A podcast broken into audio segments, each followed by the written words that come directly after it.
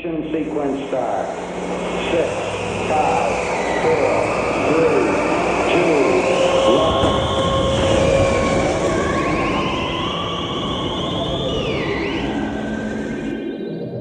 Senhoras e senhores, aqui quem fala é a comandante Maísa. Em nome de toda a tripulação do Distorção, eu gostaria de dar boas-vindas a todos e todas a bordo desse voo, bordo desse voo de número 104. É, astronauta Eric, você está aí do outro lado da cabine, me ouvindo? Por aqui tudo certo, comandante. Temos um plano de voo, no mínimo, curioso. É, hoje a gente vai falar sobre os charás, né? E a gente vai fazer uma espécie de jogo. É, eu vou falar um artista e o astronauta vai responder com o chará e a gente vai ver é, se a gente gosta, os nossos comentários sobre cada um aí, né? Um plano de voo muito louco. Né?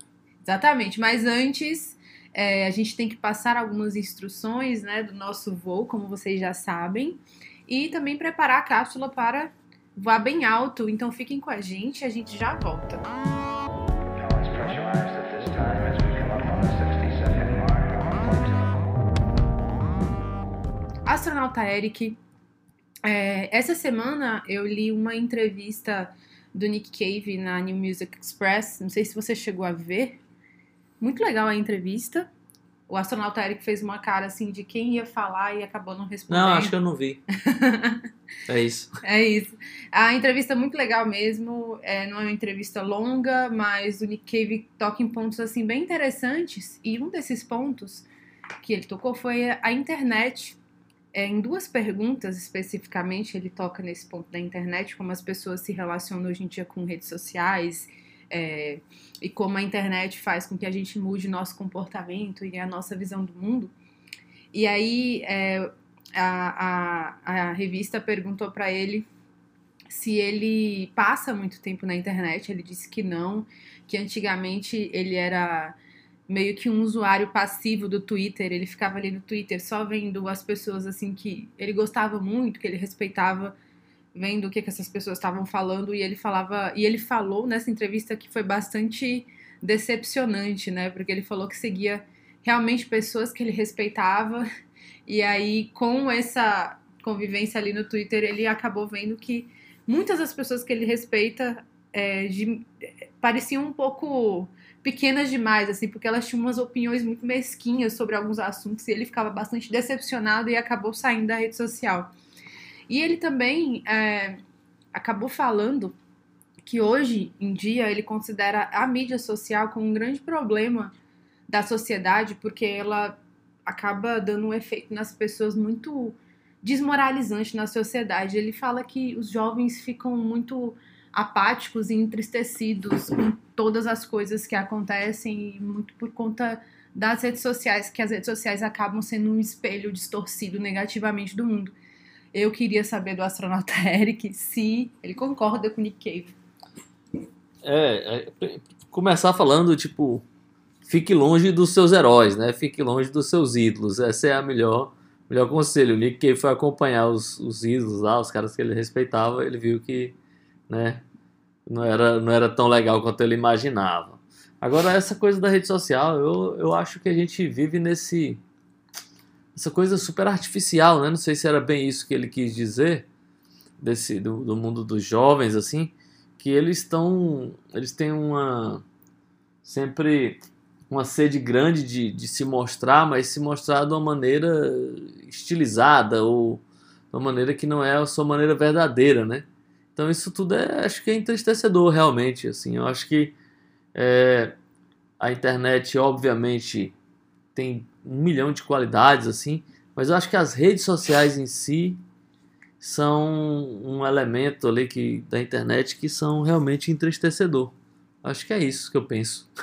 acho que o É Nick isso, Cave. era isso que eu queria saber mesmo. É, eu acho que o Nick Cave estava falando nesse aspecto, né? Então É, eu concordo era mais ou ele. menos isso, era mais ou menos isso que ele fala. Não chegou a falar propriamente sobre essa questão da artificialidade, mas muito sobre um pessimismo também que, que faz com que a gente também acabe não vendo muita beleza nas coisas. Ele fala muito sobre isso, sobre é, essa perda da capacidade que esses jovens, né, a galera que tá mais nesse mundo mais jovem, imerso nas redes sociais, como essas pessoas acabam perdendo essa capacidade de ver beleza nas coisas cotidianas, nas coisas do dia a dia, nas coisas que são realmente parte da nossa vida, porque eu acho que a questão da a rede social acaba só mostrando realmente aquilo que é muito uau, né?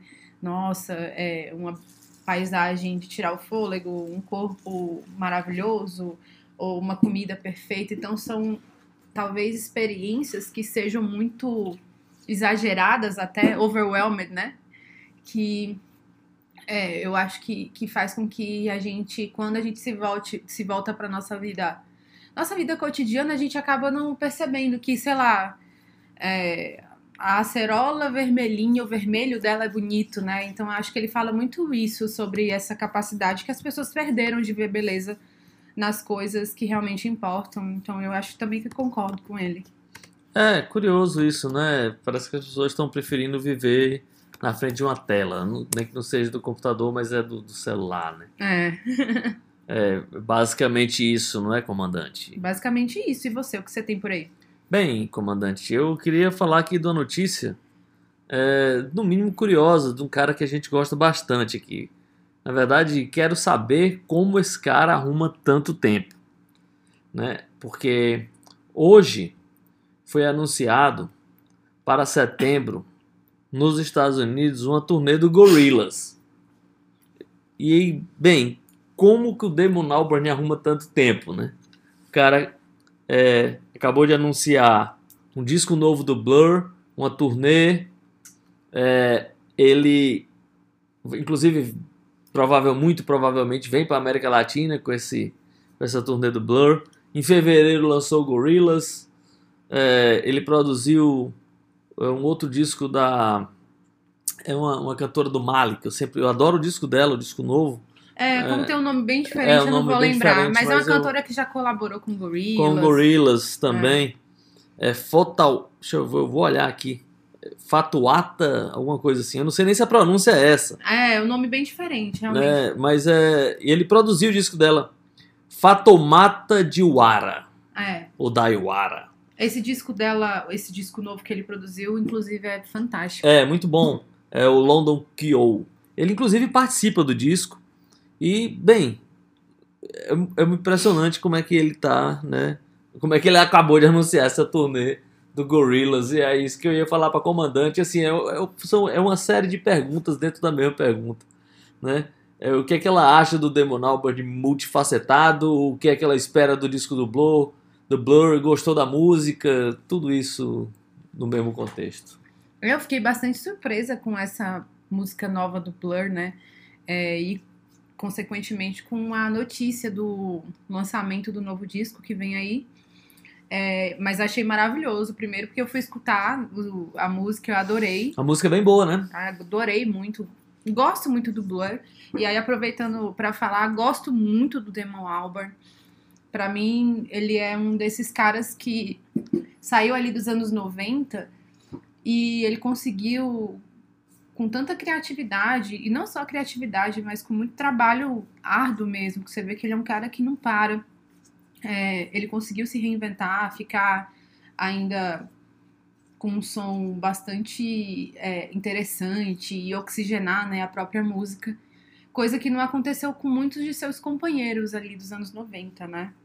É, a música dos anos 90 eu gosto bastante, mas querendo ou não, quando a gente escuta hoje, é uma música às vezes datada. Não tô falando no sentido ruim, datada no sentido de que você escuta e você imediatamente lembra né, daquele momento, daquela sonoridade.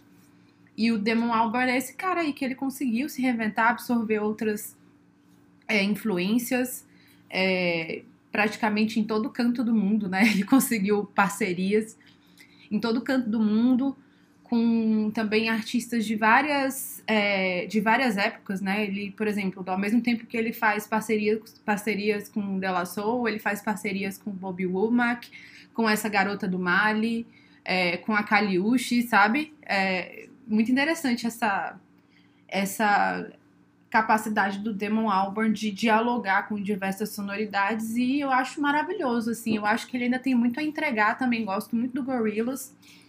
Eu também acho que o Gorillaz é um dos projetos, assim, mais interessantes atuais. E eu só espero também algo realmente muito bom, bom do Blur, porque é, também tem os caras do Blur, né, que eu, eu acho eles bastante interessantes. E é isso, assim, eu gostei muito da música nova do Blur, então acho que vem coisa muito legal aí. É, e, e esqueceu da parceria do MC Bin Laden. Né? É, a parceria até com o MC Bin Laden, né?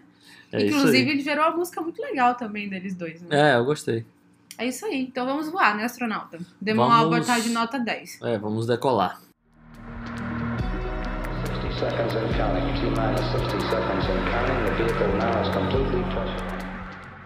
Agora que estamos todos de cintos afivelados, a nave vai se afastando da Terra e vai adentrando o mundo, né, o território dos charás, né, dos, dos que parece que são, mas não são, né, artistas ali com o mesmo nome e que muitas vezes são completamente diferentes, fazem até parte de universos diferentes, mas estão unidos ali pelos seus nomes.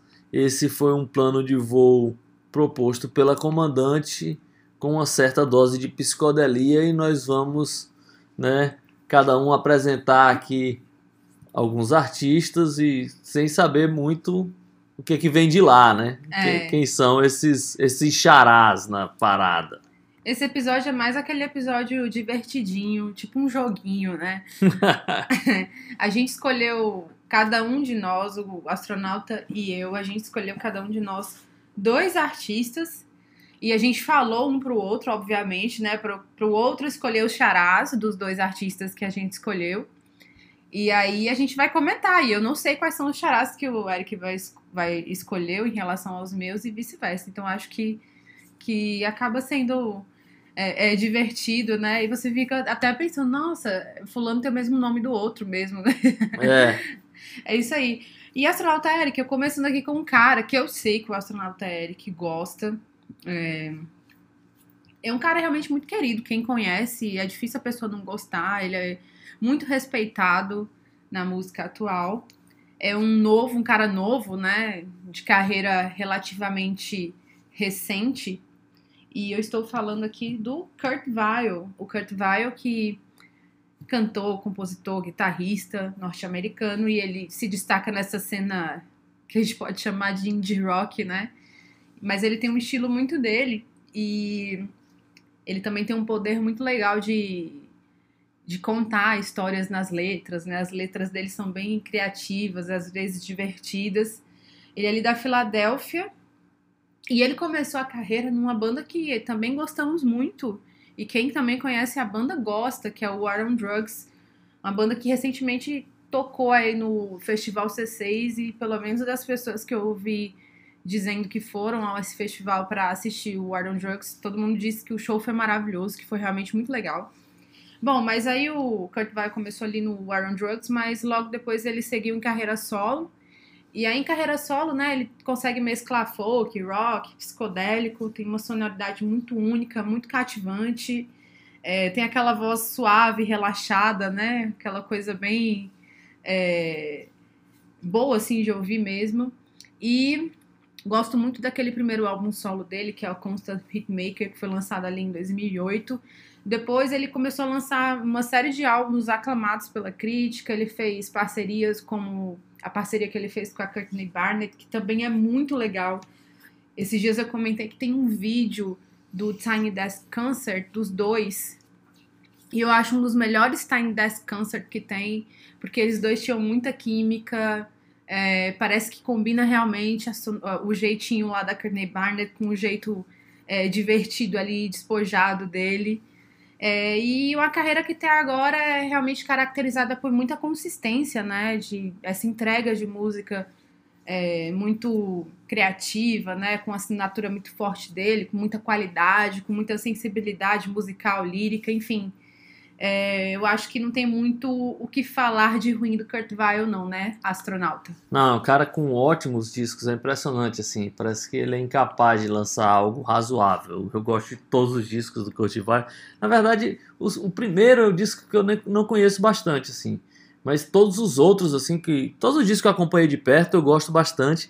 E é curioso, assim, porque, obviamente, né, que com esse nome, é, a, a ligação é direta com os anos 90, mas Eu tenho uma curiosidade que ele lançou um disco com a Courtney Barnett, como a comandante falou, e, bem, até eles lançarem o disco juntos, eles já meio que apareciam né, juntos em algumas situações, porque eles tinham uma certa amizade e tal, e ninguém nunca tinha feito, pelo menos assim, no, no jornalismo, eu nunca tinha visto nenhuma chamada daquelas.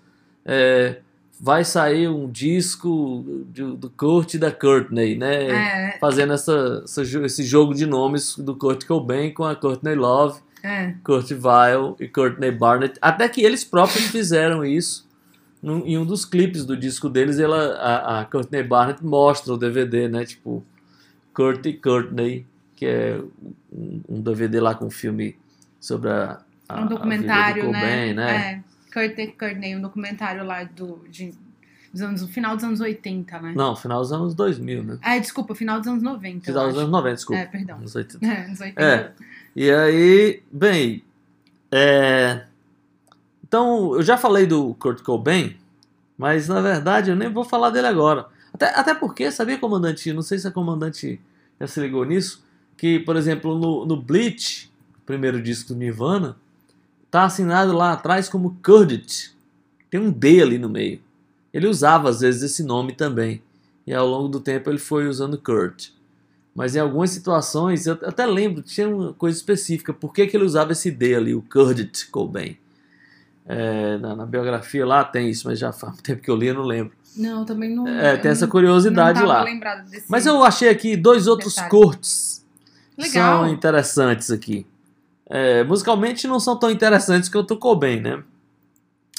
É, tem um cara chamado Kurt Elling, é um cantor de Chicago, ele canta jazz, é cantor e compositor, cara de um baita vozeirão e tal. É quase que, sei lá, além, apesar dele ser compositor, mas é um cara mais. Um crooner, assim, de jazz, um crooner, né? Não achei nada demais, não, mas ele Uhum. tem esse nome aí, né? Uhum. de Kurt Elling e me chamou a atenção assim, o cara com uma baita voz e ele toca aqueles standards assim com, com orquestra, né, e tal, é bem mais a parada dele. Eu achei curioso. Agora tem uma outra história mais curiosa ainda, Hum. de um cara chamado Kurt Nielsen. Esse cara, é, esse tem uma história realmente interessante, porque ele é, tinha uma banda é, e ele tipo uma banda até promissora ali na Noruega no começo ele era encanador né? E ele tinha uma banda promissora ali na Noruega até que em dado momento ele conseguiu entrar para um programa de TV um desses realities da vida chamado Pop Idol.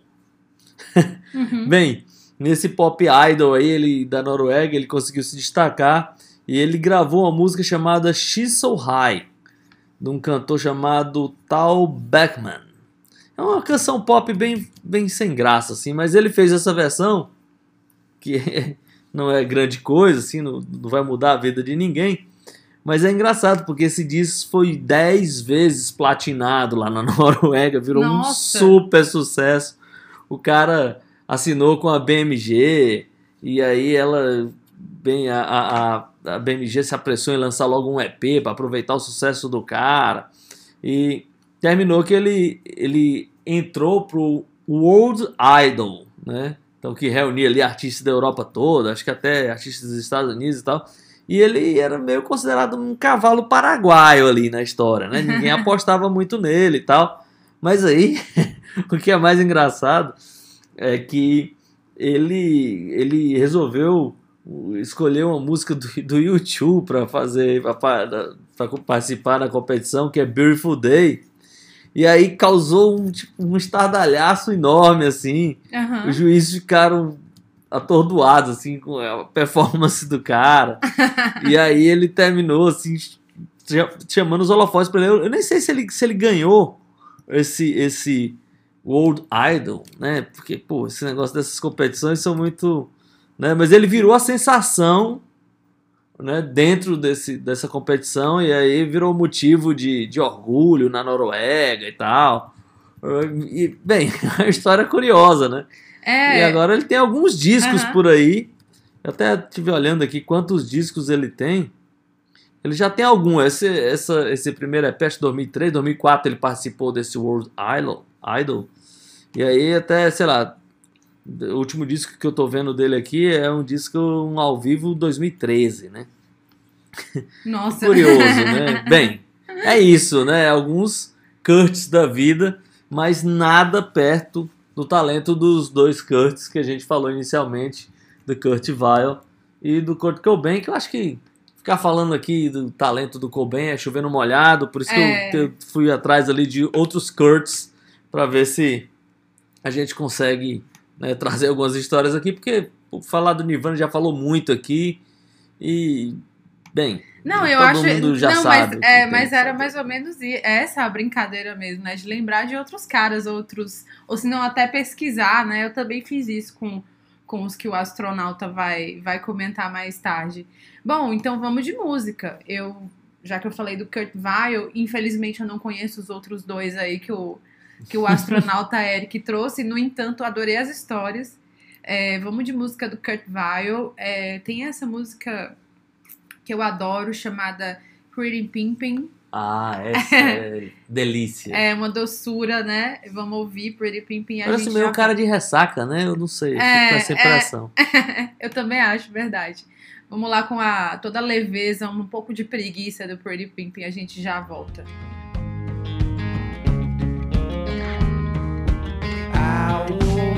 this morning, didn't recognize the man in the mirror. Then I laughed and I said, Oh, silly me, that's just me. Then I proceeded to brush some stranger's teeth, but they were my teeth, and I was weightless, just quivering like some leaf come in the window of a restroom.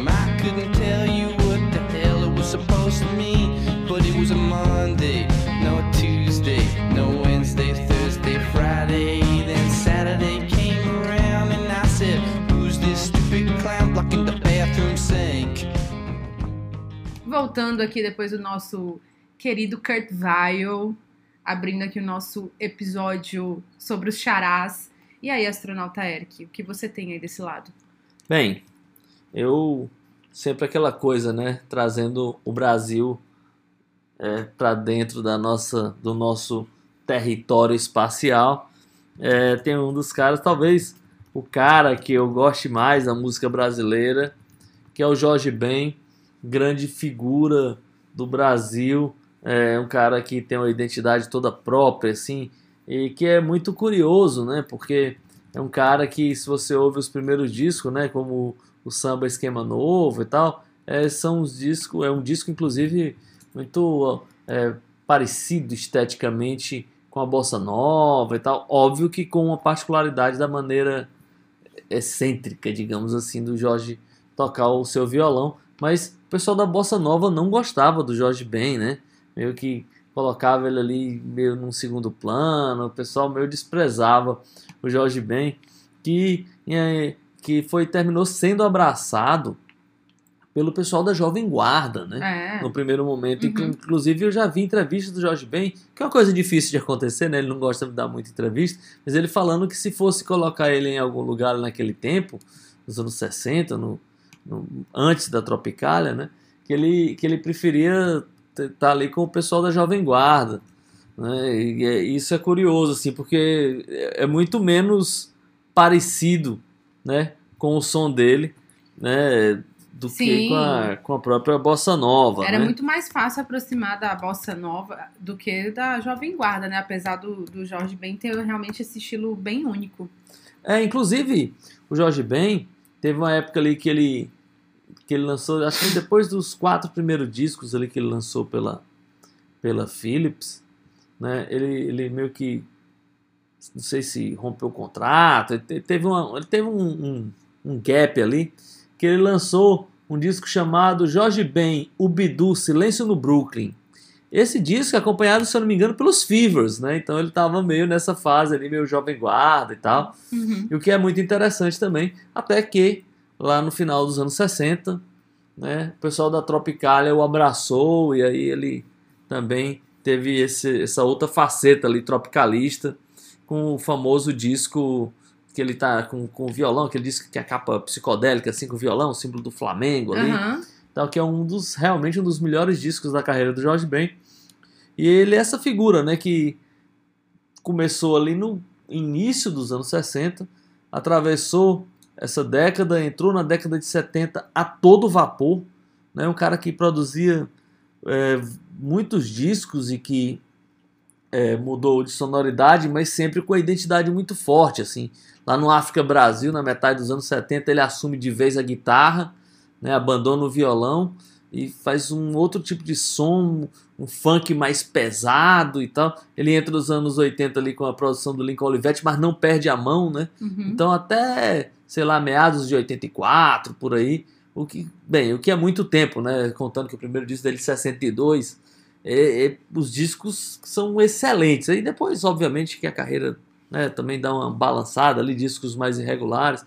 Aí só lá, depois, sei lá, metade dos anos 90 ali tem, algum, tem uns outros discos mais interessantes, mas ele tem essa fase meio irregular ali. Mas para mim é uma das principais figuras da música brasileira. E aí eu queria saber da comandante o que é que tem aí de xará. É, o que, que tem de xará, né? Primeiro, eu vou falar aqui de um brasileiro, é, que não é o seu Jorge, por favor. Mas é um cara que eu só. Eu acho que eu só teria a oportunidade de falar aqui nesse episódio de Charás, porque eu não tenho muita proximidade com a carreira dele. Mas eu acho ele um cara muito interessante, que é o Jorge Maltner. Ah, sim. O Jorge Maltner tem uma história assim de vida muito, muito, é, é, muito marcante, né? Porque ele, ele é filho de pais judeus, né? Austríacos, os pais dele fugiram do nazismo durante a Segunda Guerra Mundial e, e se estabeleceram aqui no Brasil. E aí ele cresce nessa, no- é, o seio familiar dele era um seio de, os pais dele tinham muita, muito interesse em cultura, né, literatura, poesia, música. O pai dele era médico, a mãe dele era poetisa. E aí ele consegui, como ele cresceu, né, com essa sensibilidade aflorada dentro da, do, da família, ele desde sempre absorveu nessas origens culturais, né, e a atmosfera cultural também do Brasil, que influenciaram certamente na formação dele. E aí ele cresceu na adolescência, ele já se interessava por literatura, filosofia, ele estudava muito Nietzsche, Schopenhauer, né? Se envolveu com o movimento da bossa nova, começou a frequentar essa cena musical no Rio de Janeiro. Era apaixonado por música e aí aprendeu a tocar violão. Na década de 60 ele foi para Londres. Lá em Londres ele conheceu vários movimentos artísticos, principalmente dessa cena da contracultura e ele se encantou lá com rock psicodélico. E aí, quando ele volta, ele faz algumas contribui contribuições ali com Gilberto Gil, né? Ele tem alguns discos nos anos, nos anos 70. Tem um disco dele, astronauta, chamado Jorge Maltner para crianças dos 8 aos 80 anos. que é uma mistura de música infantil com letras mais poéticas, que acabaram conquistando um público bastante diversificado. Depois ele lança o Mil e Uma Noites de Bagdá e Pedra Bruta, que exploram mais temas sociais, espirituais, né? Tem um pouco ali de música brasileira, rock, música oriental.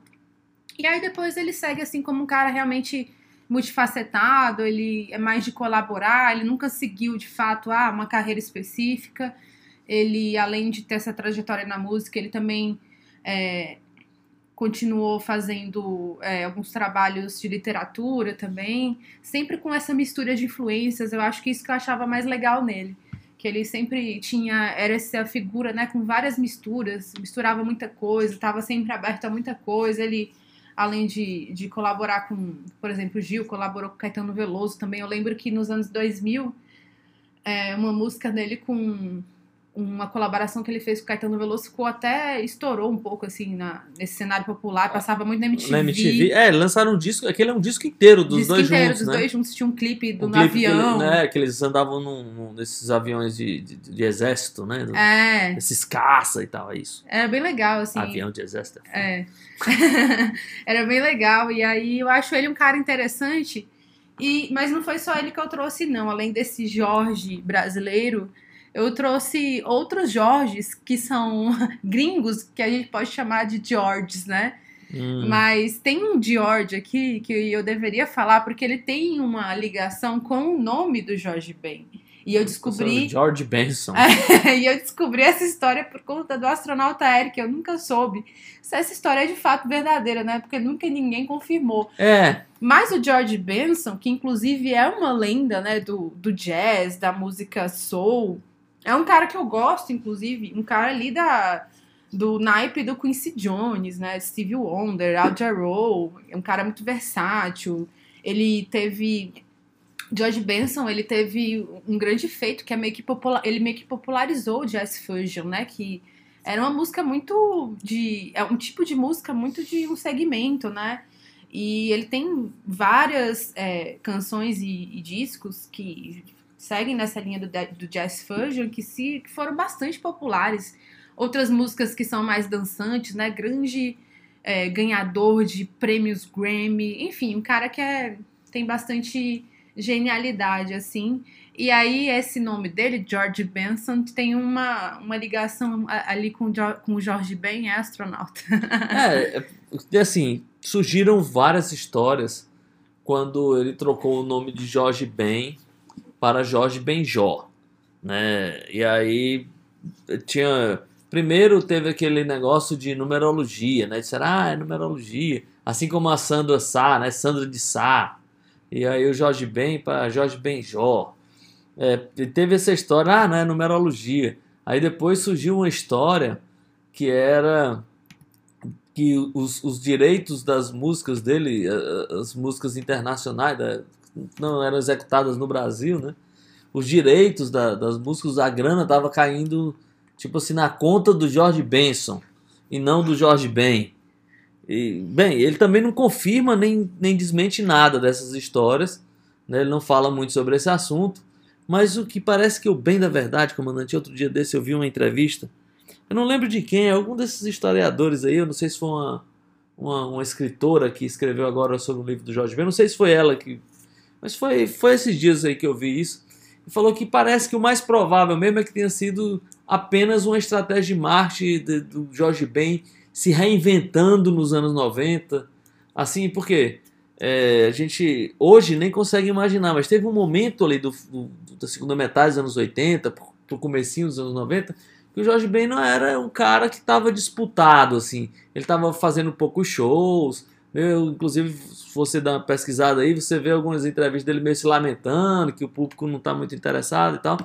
E aí ele volta, acho que o pontapé inicial ali desse retorno é um disco ao vivo que ele gravou lá no Rio e que tem a música W Brasil e tal. E nesse momento ele deu essa virada de Jorge Benjó como uma, uma sacada de, de se reinventar e de causar mesmo uma notícia. Bem, mas a história do George Benson é muito mais legal. É, a história do George Benson é demais.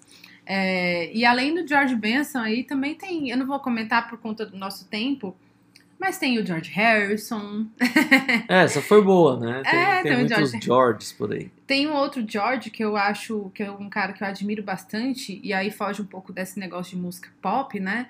É, George, o George Gershwin, que é um cara que, beleza, ele fez, tem composições lá que, que foram usadas para ela Fitzgerald, o Louis Armstrong, mais alguns artistas do jazz, mas foi um cara que também compôs concertos clássicos e é um dos grandes americanos aí que conseguiu unir o jazz com uma música tido como música clássica também. É, eu acho que é isso, os meus Georges. É... Ah, tem o George Michael. Ah, eu não poderia deixar de falar do nosso querido Boy George. Sabe por quê? Porque eu adoro o Culture Club, eu adoro o, o, Boy George e eu tenho uma, uma, uma lembrança muito forte que eu já comentei com o astronauta que quando era criança eu assistia os clipes do Boy George, eu tinha medo dele, achava ele meio sinistrão, assim, sabe? E tem outro cara que eu gosto bastante, é o George Duke, que é outro artista aí também de, de música negra, soul music, discos bem dançantes pra você é, sair da cadeira, tirar o pé do chão, né? Como diriam os músicos de axé. George Duke é um cara também bastante legal. E é isso, astronauta. Vamos aí de música? Vamos de música. Eu escolhi aqui uma música do Jorge Ben, né? Já que eu falei dessa fase ali é, do disco Bidu Silêncio no Brooklyn. que é um disco pouco conhecido, né? Como eu falei, ele é um, no intervalo ali, ele saiu por um selo menor. E eu escolhi a música que ele fala um pouco dessa história da, da pelo menos ele sugere, né, essa história da Jovem Guarda. É uma música chamada A Jovem Samba.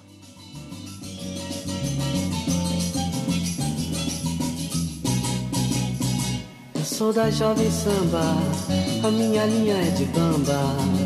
O meu caso é viver bem, com todo mundo e com você também, na paz de Deus. Quero trabalhar em paz, na paz de Deus. Quero amar, amar em paz, na paz de Deus. Quero sambar, sambar em paz, porque amanhã é outro dia e eu não sei se vai vir com uma alegria.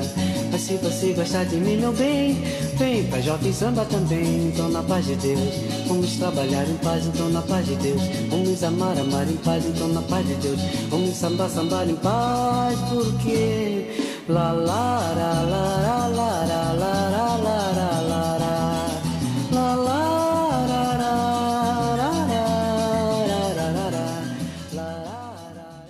Bem, depois desse momento, Jorge bem Jovem Guarda, né, o disco que ele foi acompanhado pelos Fevers. Curioso isso, hein?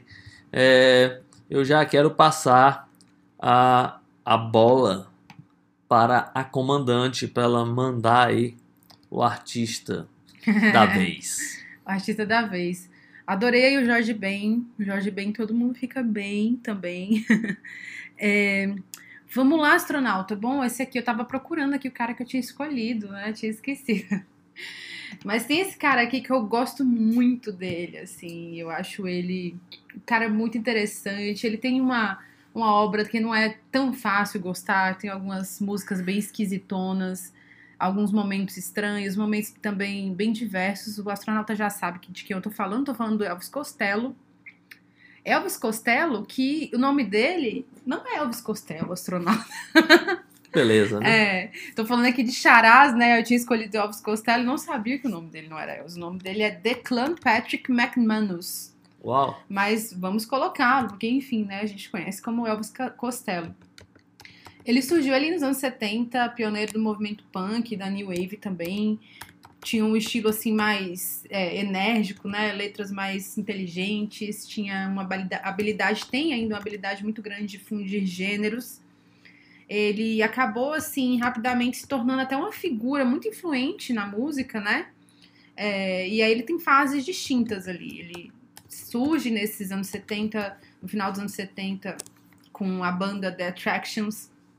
E ele já encabeça aí o primeiro álbum que eu adoro, que é Miami Strum, um álbum de 77. Eu adoro muito esse álbum, muito mesmo, assim, é um álbum que tá no meu coração. Só que aí, ao longo da carreira dele, ele começa a experimentar, né, outras, outras influências, começa a absorver outros gêneros. É, ele se aventurou pelo rock, pelo country, pelo pop, pelo jazz até. Tem álbuns como Imperial Bedroom, King of America, que são álbuns que mostram é, claramente essa habilidade dele incorporar diferentes estilos musicais, né? E sempre com essas letras mais profundas, né? Ele tem esse grande esse grande apreço pelo trabalho lírico e também é, tem essa a história dele tem uma uma é, marca também por conta desse dessas colaborações memoráveis, né? Que ele fez com grandes caras, com é, o Roy Orbison, com o Paul McCartney, é, até com The Roots, né? Ele trabalhou com o Burt Bacharach também.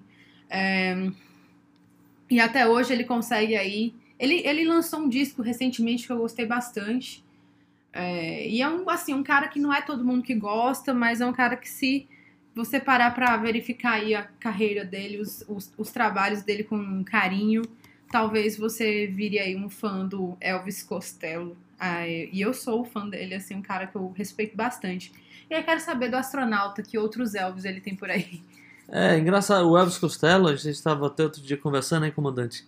É um cara que mudou bastante durante a carreira, né? Os primeiros discos são um jeito assim, ele, ele é um cara também que sofisticou bastante o seu som, né? Sim, bastante. É, É, No começo era mais cru, assim. no começo era mais cru e ele. é- é- é- eu acho que é difícil, assim, é, se aventurar muito se aventurar pela carreira dele de maneira muito despretensiosa, porque você fica sentindo meio que uma falta de ligação entre os álbuns, né? Você fica pensando, não, mas você escuta um álbum ali dos anos 90, final dos anos 90, totalmente diferente ali do começo, aí você fica, poxa, o que, que esse cara é, né? Ele é um, um, um aventureiro na música mesmo, mas ele é um cara, assim, muito interessante, um cara que eu tenho muito respeito, e os grandes têm muito respeito por ele, realmente um cara bastante influente. Inclusive, esse último disco, como eu falei, eu também achei muito bom. E eu acho que é um cara assim que vale a pena parar para você prestar atenção com um pouco mais de carinho, né? Porque ele tem um estilo assim muito dele e tal. Bem, é, vamos lá, vamos para o, para o meu Elvis, né? É, o meu Elvis também não tem Elvis no nome. É, eu tô falando do Clem Burke, que ele assumiu um tempo muito curto de Elvis no seu nome. É, para quem não sabe, o Clem Burke é o, o baterista do Blondie e que assumiu o nome Elvis Ramone em apenas dois shows dos Ramones. Essa história é muito legal. É, bem, os Ramones ali em 87, né? Eles estavam. Quem estava tocando bateria naquele momento era o Rich Ramone, né, o terceiro baterista, no caso da, da história dos Ramones. Né, o, o Tommy é o baterista original, o Mark Ramone é o baterista mais famoso, na, segurando as baquetas nos Ramones. Depois entra o Rich Ramone. E o Rich Ramone, é, ele, ele era um cara também que, além de tocar bateria muito bem, um cara que inclusive acelerou bastante as músicas dos Ramones. Tem gente que chama ali os três discos que ele gravou de a fase hardcore dos Ramones. É, ele, ele, ele teve algumas brigas ali com o pessoal dos Ramones. É, bem, a história parece que é a história original, que é que aparece mais ou menos no documentário, é que ele disse que ele dizia o seguinte: bem, na hora de tirar a foto eu sou um Ramone. Mas na hora de vender o merchandise eu não sou um Ramone. Né? Ele disse que estava recebendo muito pouco pelo trabalho dele. Inclusive ele era um cara que contribuía com, com composições e foi o único baterista nos Ramones que cantou. Bem, mas a nossa história não é sobre o Rich Ramone. A nossa história é sobre o Clem Burke. Mas a saída do Rich Ramone tem uma outra história que eu acho mais engraçada. Né? Disseram que ele saiu da banda porque ele era o cara mais bonito que os outros Ramones. Assim. Bem, o, o curioso é que ele saiu da banda e aí a banda tava meio tipo numa turnê, né? no ano de 87. E aí, eles nas pressas chamaram ali o Clem Burke, que terminou assumindo né, o nome de Elvis Ramone. E aí, o curioso é que ele tocava no, no, no Blondie, né, que supostamente é uma banda mais é, sofisticada que os Ramones, é. né, mais pra frentex, digamos assim, descolada do que os Ramones. E, mas o certo é que ele não, não aguentou muito tocar nos Ramones, não. Ele fez só dois shows, assim, os caras. Cara, isso e qual não... foi o motivo? Assim? É, não, não, gostaram muito da performance dele. Uhum. E ele também achou que aquilo era puxado demais. Assim, acho... Os shows dos Ramones eram muito enérgicos. Era, era muito um, dois, três, quatro. E a bateria era frenética, né? Pelo menos para os mods da, da época e tal. Sim, no disco já era muito rápido. No é, show no era show, mais ainda. É, ainda mais porque eles estavam naquela fase do Rich Ramone, né? Que que era, já era mais rápido, assim. E, e, o certo é que ele durou apenas dois shows. E aí eles disseram assim: não, cara, Elvis Ramone. Foi muito legal sua participação, mas volte para casa. Obrigada. É, Pegue e, seu banquinho e saia de mansinho. E saia de mansinho. e aí, em outubro de 2004, ele se juntou ao Tommy Ramone, ao CJ Ramone e ao Daniel Ray quem não sabe, produzia os discos Ramones, tocava em alguns discos, dizem que eles faziam os solos ali dos Ramones e tal, num show chamado Ramones Beat Down on Cancer, ou seja, Ramones contra o câncer. E ele novamente usou a alcunha Elvis Ramone. Então esse foi o Elvis que eu encontrei. Tem um outro Elvis aqui, é, que é, chama N.P. Presley, na verdade. Né?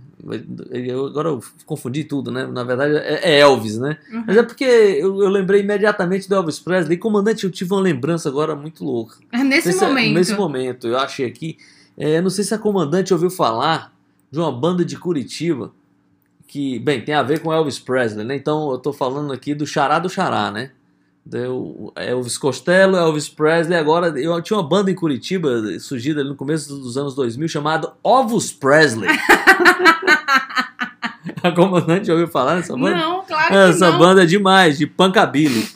Né? Nossa, Punk eu- and Billy, né? Já fiquei aqui com vontade de conhecer. Coloquei aqui Ovos no meu, Presley. na minha enciclopédia é, de, de braço aqui, né? De, de É. bolso, no caso. Coloquei aqui, ó. O Elvis Presley nasceu em 93, formado por Ademir, Wallace Barreto, Ney Rodrigues e Fábio Banks. É, eu lembro demais dos discos do... Psychobilly brasileiro. É, aqui no... Eu, eu entrei aqui agora, que o comandante falou, entrei no Bandcamp deles aqui. Eu tô vendo aqui que tem músicas assim com títulos maravilhosos, tipo Os Ataques dos ETs Anões. É, demais. né? Garota Anfetamina. Vampiras de Curitiba. Tem outro aqui chamado Vai Tomar no Cu. Ó, no, no, no, no, no Bandcamp deles aqui tá assim, banda de Punk and Billy, sujo, mal criado, incomodando desde 1993. Você já tira aí.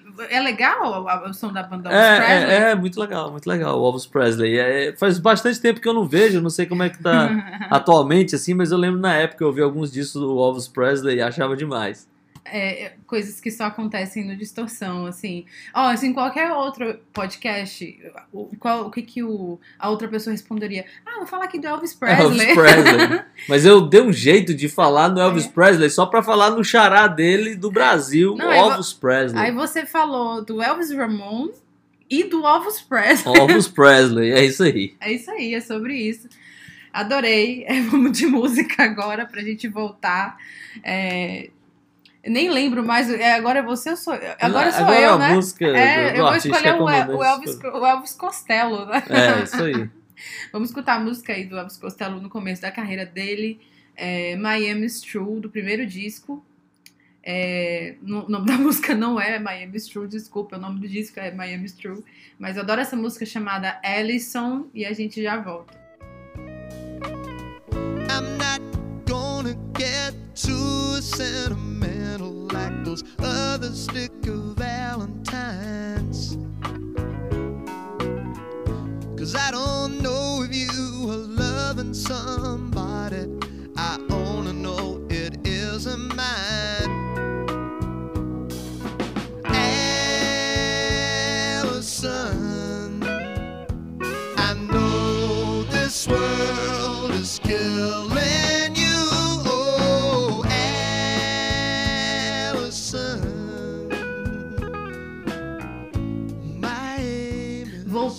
Astronauta, acabei de lembrar também de uma curiosidade sobre a minha própria vida.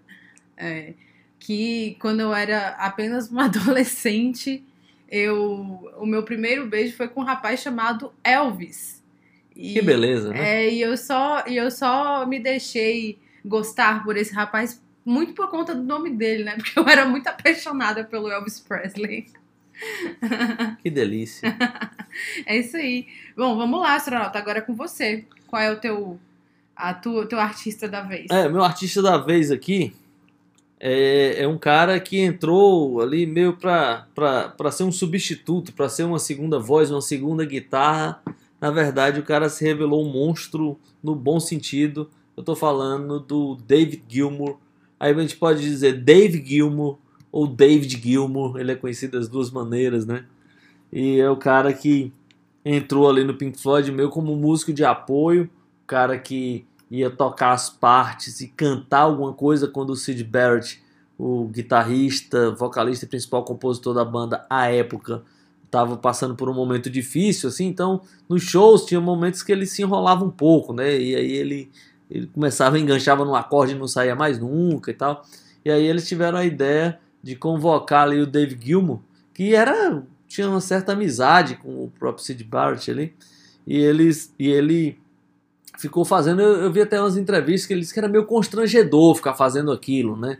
Ficar tocando as partes que o cara não conseguia e cantando quando ele ficava meio atônito no palco, assim, coisa do tipo. O certo é que em dado momento, né, o Sid Barrett não, não continuou na banda e o Gilmour foi o, a guitarra que terminou encantando boa parte dos roqueiros em volta do mundo, com os seus solos, sua simplicidade de tocar e seu senso melódico incrível, assim, é, que é, começou a ter realmente destaque, eu acho, a partir é, do, do, do, do metal, né? Assim, do Pink Floyd, de- dessas características da guitarra dele, porque antes eu acho que ele já já tinha um, um destaque, mas ainda assim emulando as coisas do Sid Barrett e tal, uma guitarra mais psicodélica, com, com slide guitar, uma coisa mais experimental no Sassy of Secrets, naqueles primeiros discos. Mas eu acho que a partir do Metal ele começou a colocar a, a sua assinatura de guitarra mais forte, assim, nessa coisa melódica, meio um- uma guitarra com solos meio de blues, mas tudo assim minimalista, É. com uma baita melodia e com uma assinatura muito própria, assim, que você ouve no primeiro acorde assim que ele dá, no- você já sabe que é o David Gilmour e é um cara que depois lá na frente, né, veio se revelar assim, um cara que conseguiu levar o Pink Floyd além, né, do momento que perdeu o seu seu segundo compositor na ordem, não, não, não tô falando segundo na ordem de qualidade, mas depois que o Sid Barrett saiu, o, o, o Roger Waters virou o grande compositor ali da banda, e quando ele saiu, o Gilmour ainda conseguiu segurar a onda por mais um tempo, né, com seu talento, sua qualidade e, e seu vocal também, que era muito bonito e tal. Então acho que além da guitarra, a gente tem a bela voz do Gilmour, e foi esse o artista que eu escolhi para comandante né, levantar a bola para comandante cortar aí. Vamos lá. É, imediatamente já me veio o David Bowie na cabeça, mas a gente fala muito David Bowie aqui no, no, no Seria fácil demais, né? É, e aí eu quis mudar um pouco, apesar de não ter cavado muito fundo, né? Eu queria falar aqui, astronauta, de outro David que a gente comumente chama de Dave, não é o Dave Grohl também, e é o Dave Davis do The Kinks, o vocalista do The Kinks. Ah, Boa, hein? É, o Dave Davis é um dos pioneiros aí do que até as pessoas chamavam de proto-heavy metal, né? E eu vou falar o motivo disso. Porque ali dentro dessas bandas da, dessa onda do rock britânico nos anos 60, que as pessoas podem pegar como exemplo os Beatles, o The Kinks era uma das bandas mais selvagens, né? Principalmente no palco, era uma banda que literalmente brigava. Os, os, é, o- os integrantes do The Kinks, eles comumente brigavam no palco mesmo, tinham os arranca-rabos, o David Briga de Davis- irmão, né? é, o David Davis e o irmão dele. Brigas assim de ah, acabar, chamar a polícia, ir pro hospital. Era uma banda que vivia aí é, entre tapas, muitos tapas e poucos beijos, mas era uma banda que sempre, todo show era marcado por muita selvageria e muitos gritos das garotas. O David Davis ele falava que quando eles iam é, performar eles quase não se escutavam, né? Assim como os Beatles falavam que quase não se escutavam por conta dos gritos dos fãs, mas realmente tinha uma gritaria e não era propriamente por conta de ah, as garotas querem namorar os meninos dos Kinks, não era só isso, mas porque realmente era uma música muito, muito mais selvagem no cenário ali daquele rock é, britânico. E o The Kinks é uma banda extremamente britânica, né, astronauta? E muito por conta do Dave Davis, né?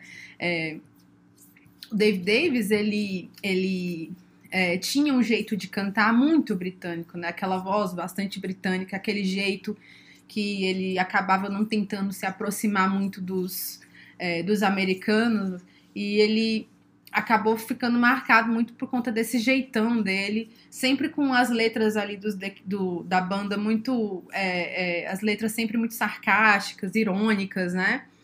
E é uma banda que, por conta da própria história da banda, por conta deles sempre arrumarem confusões, sempre estarem é, com bastante desorganizados em termos de contrato, empresário, até a banda realmente sempre tá muita briga, né? Eles acabaram não tendo tanta projeção internacional como tiveram os Beatles, mas naquele momento ali na Inglaterra as pessoas acreditavam que o The Kinks era muito mais assim, foda, fodão do que os Beatles, né? Por conta da apresentação que era muito enérgica mesmo, era uma coisa muito selvagem, era muito louca. É, mas aí ficou o David Davis aí com The Kinks influenciando os artistas de heavy metal ali que iam surgir nessa cena britânica e outros artistas também, né? É, o Townsend, Jimmy Page, citam sempre o David Davis como uma influência bastante significativa é, nas suas carreiras, né? E quem quiser ver história, assim, história de barraco, curiosidade de irmãos britânicos brigando e, a- e quem acha que as histórias do Noel Gallagher e do Liam Gallagher são muito cabeludas, é só conhecer as histórias do David Davis com o irmão Ray Davis, né? Eles tinham uma relação muito tumultuada, é, mas assim, eles levavam realmente aos, é, é, é, a, a briga mesmo de fato, né? Eles sempre brigavam, vezes saíam machucados, isso no meio do palco, assim, o barraco era grande, mas certamente ficou aí o David Davis como um dos grandes é, vocalistas e guitarristas do, da cultura pop, do rock and roll, e principalmente do rock and roll inglês. Eu sou muito fã do The Kinks, muito fã do The Kinks, eu acho uma baita banda, é uma banda que eu descobri com um pouco mais de intimidade é, não faz muito tempo, assim, eu fui ouvir o The Kinks com, com um pouco mais de atenção e descobri ali uma banda muito sensacional, uma banda muito pra frente, assim, do, em relação às outras, né? Enquanto as outras faziam uma coisa mais ingênua, mais querendo se aproximar ali dos americanos, o- os meninos do The Kinks eram totalmente ingleses e com um espírito muito de uma coisa meio punk rock heavy metal, assim, eu acho isso muito, muito é, é, pioneiro, assim, pra época que eles já faziam, né? E outro David que eu queria falar, só citar, porque não vai dar tempo de eu, de eu tecer muitos comentários, que era outro cara genial, mas também muito louco, é o de nosso querido David Crosby, que inclusive, infelizmente, faleceu esse ano de Faleceu, 2000 né? de 2023, mas é um cara aí que é, tem várias histórias curiosas, engraçadas, é, algumas trágicas, mas certamente um dos gênios, lendário, artista, e um David aí que eu acho que também vale, vale destacar, não é, astronauta? É, tenho, eu queria falar rapidamente aqui duas curiosidades dos Kinks. A, a comandante falou ali da, das brigas, as famosas brigas e confusões dos Kinks.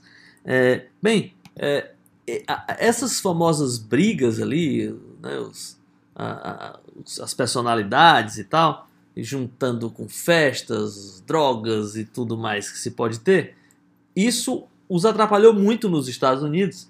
É, porque desde garoto eu ouço falar, ah não, os Kinks eram muito ingleses para os americanos. Aquela coisa, eu nunca entendia muito isso porque eu achava o Who tão inglês quanto, né? As outras bandas tão inglês quanto. O que acontece é que é, o pessoal do, do- dos Kinks em uma das, das turnês, lá nas primeiras turnês pelos Estados Unidos, eles tiveram algumas confusões, né? E aí eles eles abandonaram alguns shows, brigaram, os shows estavam meio caóticos ali na, na Califórnia, até que um show lá em São Francisco eles cancelaram o show se eles não recebessem o dinheiro antes. E aí, nessa confusão toda da turnê, eles compraram briga com o promotor né, da, da, da turnê e com a Federação Americana dos Músicos, o que tinha o poder de liberar ou não, ou autorizar ou não os músicos a fazerem shows. Então eles passaram um tempo ali mesmo sem poder, né, meio que banidos dos Estados Unidos. Inclusive, a gente contou essa história em algum episódio do Distorção. É, né? É, eu acho que foi o episódio de brigas, né? Que aí eles, como eles ficaram um pouco banidos ali de entrar nos Estados Unidos, eles meio que saíram desse cenário, do cenário mais comercial da música mesmo, e, fica- e acabaram ficando muito presos ali naquela coisa da, do Reino Unido, da Inglaterra. É, então eles, eles conseguiram né, essa façanha de ficar de fora, né?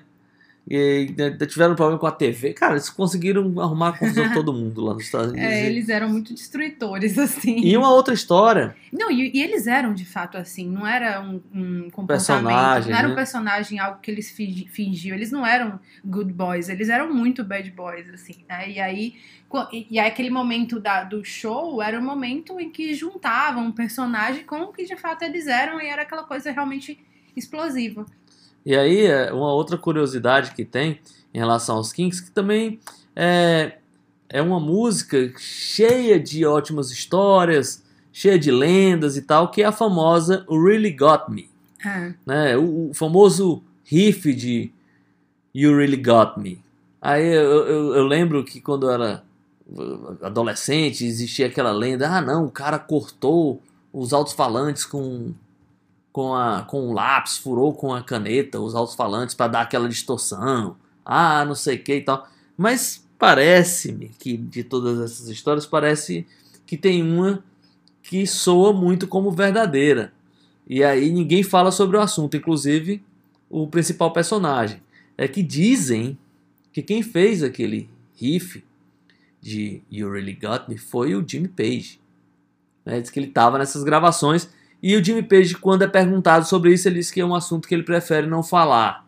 Ou seja, né, ele deixa no ar ali a ideia de que ele fez esse, esse riff, que é talvez da música mais popular do, dos Kinks. Para quem não sabe, o Jimmy Page era um baita músico de estúdio, gravou com É. Deus e o Mundo, com Rolling Stones, com todo mundo ali. O cara. Inclusive, foi uma das agonias da, do- da própria carreira do Jimmy Page, é que ele tava vendo todos os seus amigos fazendo sucesso com bandas pop, assim, né? na- Nas paradas de sucesso, não com a sonoridade pop, né? Mas fazendo sucesso no mundo todo e ele sendo músico de estúdio, né? Sempre muito respeitado, sempre muito gravando com os gigantes, mas um músico de estúdio. E aí, em determinado momento, ele disse: Não, eu não posso ficar aqui parado. Não, e só para o pessoal não confundir muito, no, como eu falei, no, do- no Kinks tem os dois irmãos, né? O Ray Davis, que é o vocalista principal, e o Dave É. Davis, que é o guitarrista e vocalista também. Por isso que quando eu falei que o Dave Davis cantava assim com a voz muito inglesa, assim como o irmão, porque o Ray também tocava, cantava com essa aquele jeitão muito inglês, né? E o Ray Davis tinha um esse é, esse um detalhe que, assim como o irmão, ele também compunha, mas a maioria das músicas era realmente do, do Ray Davis, né? Ele, basicamente, o Ray Davis fez a, a grande maioria das músicas mais de mais sucesso do Kinks e tal.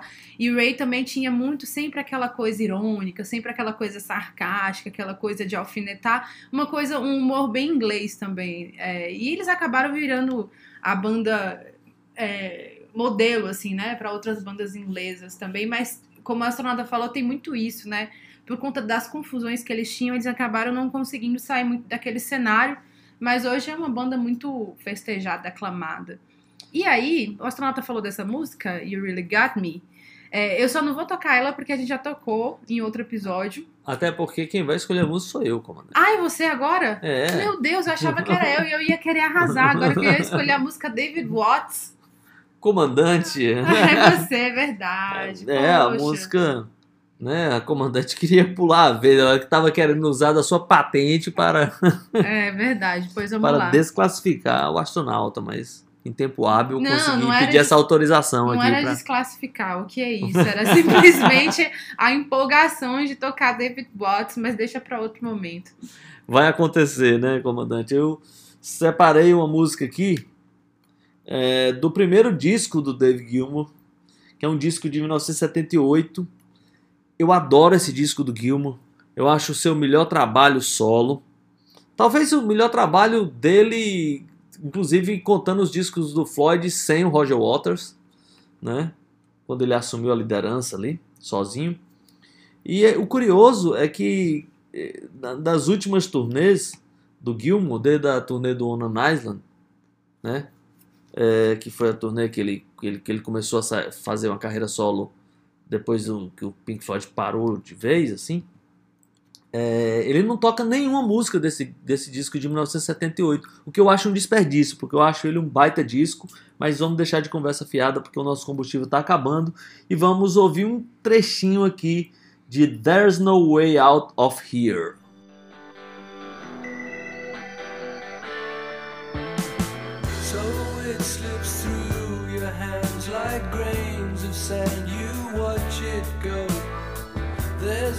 Time to be lost. You'll pay the cost, so get